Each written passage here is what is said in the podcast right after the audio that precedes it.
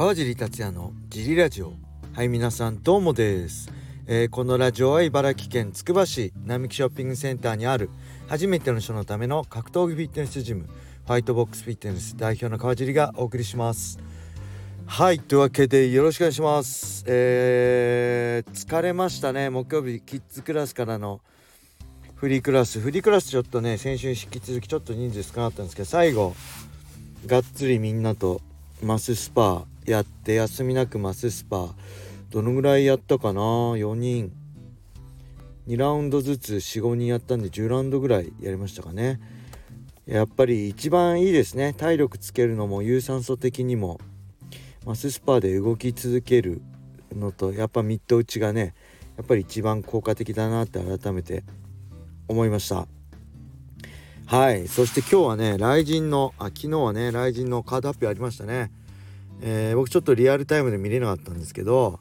えー、佐賀大会ね、えー、2月23でしたっけ、えー、発表されたのがグスタポ対堀江ケラモフ対真島。そこに、えー、ヤッチ選手対キム・ギョンピョね、えー、この前、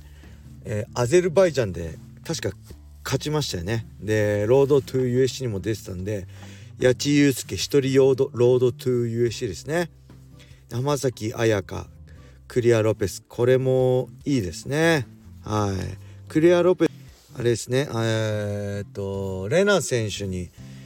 あれなんていうんですか足関節っていうか膝を決める技で勝って以来で。ちょっとね浜崎選手はいつぶりぐらいですかね。かなり久しぶりの復帰戦なんでまあこの辺年齢のこともあるんでね。あのちょっと注目したいですね。そして滝沢選手対野瀬選手。野瀬選手は、えー、この前シュートで、えー、神田さんとやって、えー、圧倒して一本勝ちで勝ったんですけどまあねここでもし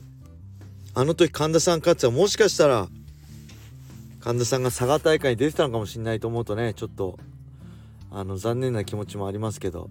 えー、ね滝沢選手と神田さんやってるんですよね。いい勝負してるんですよね。パンクラスで。負けてはいますけど。まあそういう意味でも打撃の滝沢対組の乗せってすごい分かりやすい。お互いの長所がねはっきり分かれてる試合で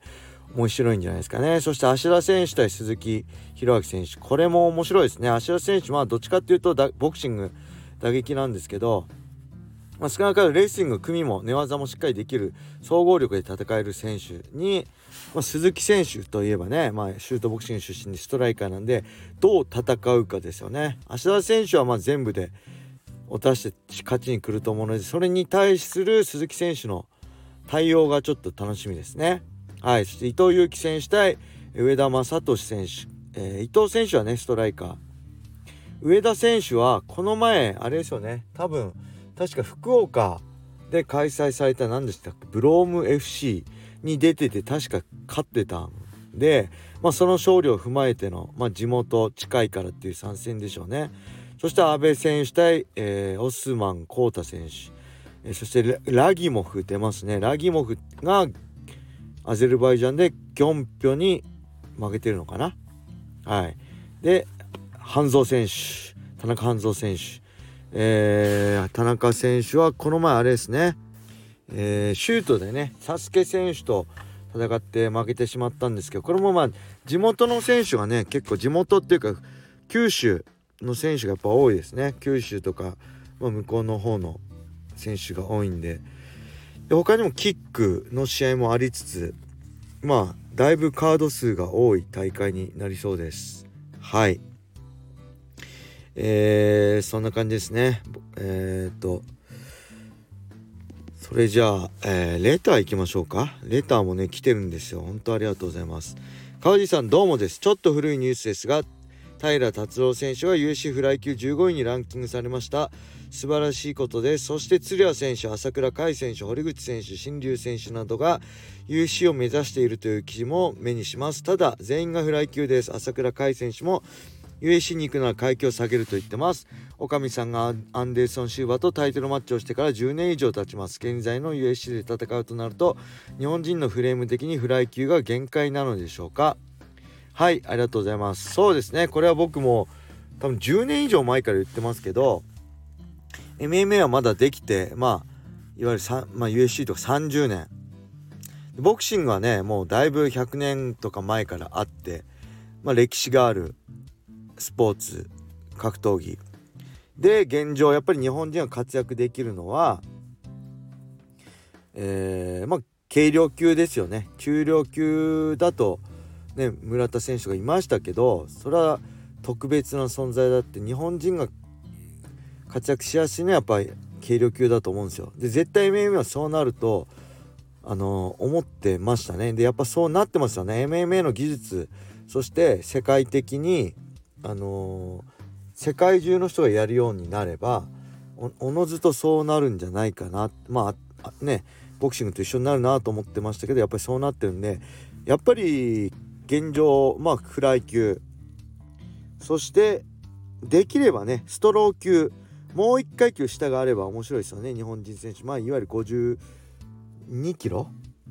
ですね。はい。でバンタム級もあれですけどやっぱバンタム級になっちゃうとあの、パッチミックスみたいなちょっと規格外の選手ねあのー、80キロぐらいから落としてくるアーチュレットもそうですけど選手がいるんでその辺やっぱあのー、体重負けしちゃうフィジカル負けしちゃうこともあるのかな。ただやっぱりまだバン今現状バンタム級とフライ級ですよね。多分。でまあ平達郎選手、えー、そして釣谷選手がねもうリーチ次勝てば USC と契約。新竜選手もまあ負けてしまいましたけど狙ってるだろうし堀口選手はあのー、まあ、契約のことと金額的なことさえクリアできればもう文句なしに USC と契約できると思うし現状のベラとの契約がどうなってるか。そしてまあ今もらってる金額よりは間違いなく下がると思うのでそれが許容範囲かどうか。交渉でどこまで上げられるかだと思うし朝倉海選手はどっちかっていうとファイトマネーお金にこだわるってよりは、まあ、その USC っていう地位名誉名誉か名誉にこだわると思うので、えー、ファイトマネーの交渉ってよりはえー、まあ契約この雷神との契約ですねをクリアにできてまあ送り出してもらえるのかどうか。だと思いますね。うん。えー、もう本当に契約自体はね朝倉海選手であれば戦績どうなんだっけ？いいですよねここのところずっとまああと怪我があったからあれかけどまあいけるんじゃないかなと思いますけどまあそれも含めてねちょっと今年まあ USC もそうですけど雷神もそうですけどフライ級注目ですね軽量級。やっぱりね僕らがやってた頃はねなかったんですよ。まあそもそも僕が格闘技始めた頃は格闘技はヘビー級。まあ言ってもライトヘビー級。でしか飯が食えず僕本当にねあの自分で食えると思ってなかったからこれ前も誰かに聞かれて答えたんですけどとりあえず30手前まで納得いくまでやって、えー、警察官になろうと思ってましたね。で25まで行って花が咲かないんであれば例えば、えー、シュートのタイトルマッチの可能性とかチャンピオンになれるとかじゃないんであれば25歳で辞めて警察官になろうと思ってました。でだからまあシュートのチャンピオンになってもファイトマネーだけでは食えない世界だったんでその中で、まあ、運がいいことに軽量級に目が向けられて、まあ、プライド武士道だったりヒーローズができてまあだから大まかに言うマサト氏ですよね。ケアマックス。そこからキッドさんだったり、まあ、ゴミ選手のプライド武士道の活躍ができてその時代になんとか僕が乗れた。でそこから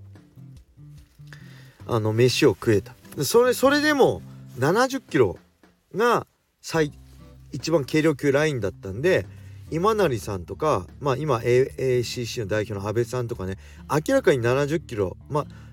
73キロですよね武士道。じゃあもう全然体重合ってない、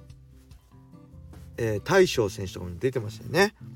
選手が無理やりそこで格闘技でこの飯を食うっていうか輝くために無理やり上の階級でやってまあ散っていってたっていう現状があるので今ライジンも含めて USC とかねでこのフェザー級、えー、バンタム級フライ級で世界を目指せる環境格闘技で飯を食える環境があるっていうのはやっぱりそれだけ格闘技がこう世界に広まって日本でも認知されてっ